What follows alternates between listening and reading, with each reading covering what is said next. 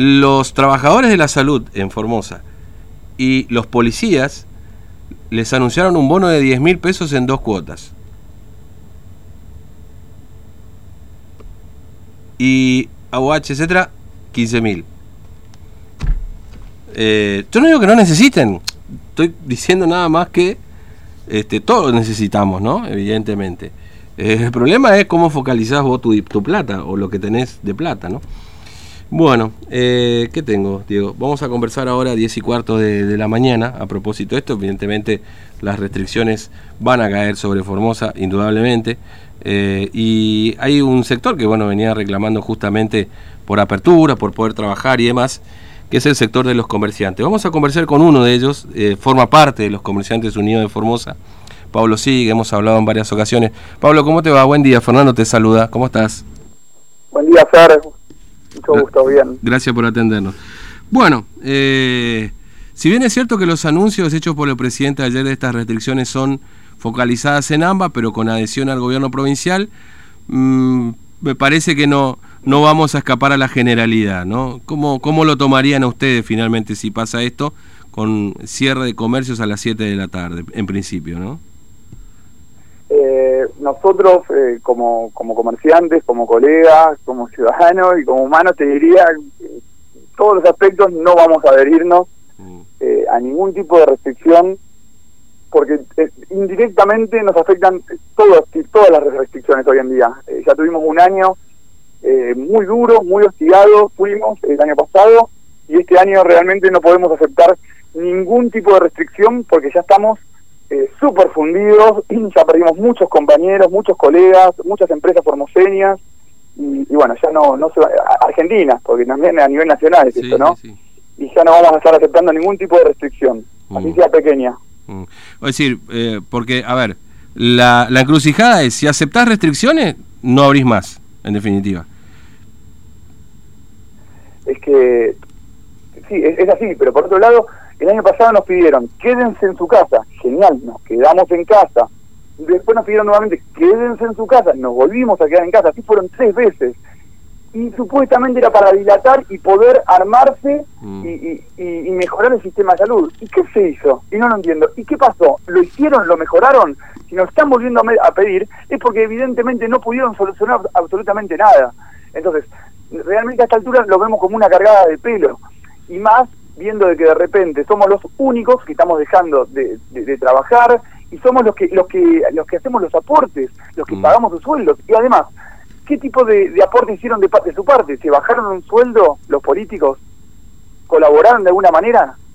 No, no se quedan en su casa pero tampoco se bajan el sueldo.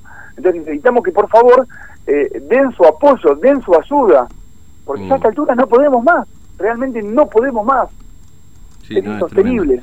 no, además, fíjate que hoy aparece, por supuesto, este, esto no es, finalmente parece una pelea de pobres contra pobres, digamos, como se dice habitualmente.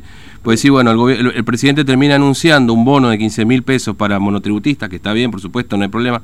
Eh, también la UH eh, y, la asignación por embarazo para aquellas provincias que se adhieran. Eh, mientras tanto, claro, el sector que no puede trabajar como ustedes o que van a trabajar de manera limitada, eh, ni siquiera le perdonan un impuesto de un mes, digamos, ¿no? Entonces, hay como, como una, no sé, no, no, no sé si no, no, no saben, no conocen, es una cuestión política, digamos, no hay una, una contemplación ni una atención para un sector que en definitiva, como vos decís, es el que termina aportando para que el Estado pueda funcionar, digamos, ¿no? Pero es así, nosotros aportamos 10 eh, y, nos, y nos, nos devuelven una. Eh, solamente de luz pagamos eh, seis mil pesos en, cualquier local de centro, cualquier local, el más chiquitito.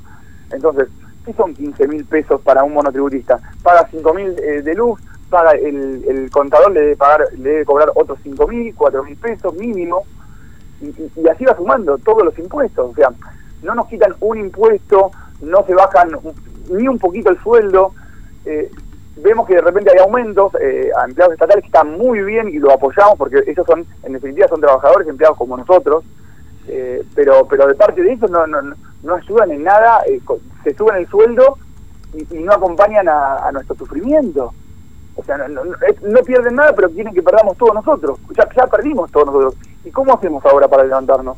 Mm. ya estamos endeudados con los bancos, ya tenemos créditos que no podemos pagar, ya vas a un banco a pedirle, más allá de que necesitas un crédito, no te lo dan, porque obviamente estás en, en default con todo con todo lo que estás debiendo del año pasado.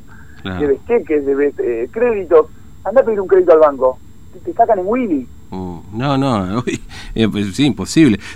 además que ya, la, verdad también, Pablo, es que eh, para cualquier pyme o para cualquier pequeña empresa, ya acceder a un crédito, de los que proponen los bancos y todo lo demás, ya es un proceso larguísimo porque te piden, no sé, hasta una muestra de orina más o menos, ¿no? Para que, para que te den un crédito.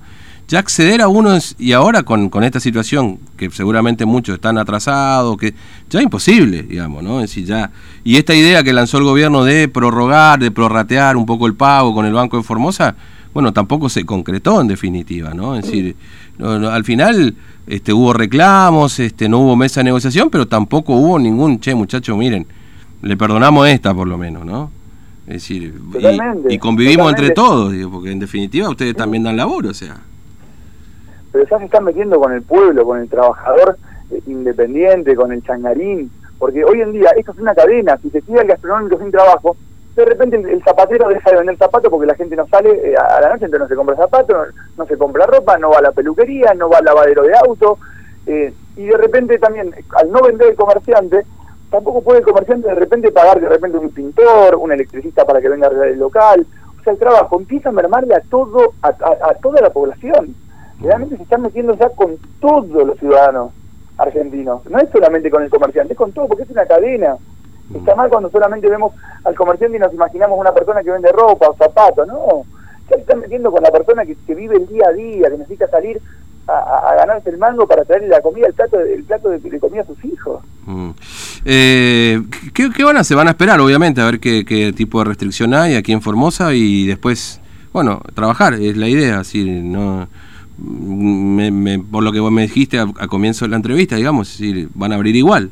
Eh, es lo que pretenden hacer. acá, no nos vamos a abrir a ningún tipo de restricción, ya hemos hablado con todos nuestros colegas, todos nuestros compañeros, y no nos vamos a abrir a ningún tipo de restricción, lamentablemente decimos un año para que se puedan acomodar y que puedan eh, mejorar el sistema de salud, que era lo que queríamos, que mejoren el sistema de salud, y no lo hicieron, entonces, ¿por qué, lo, y qué vamos a ganar ahora con 15 días más?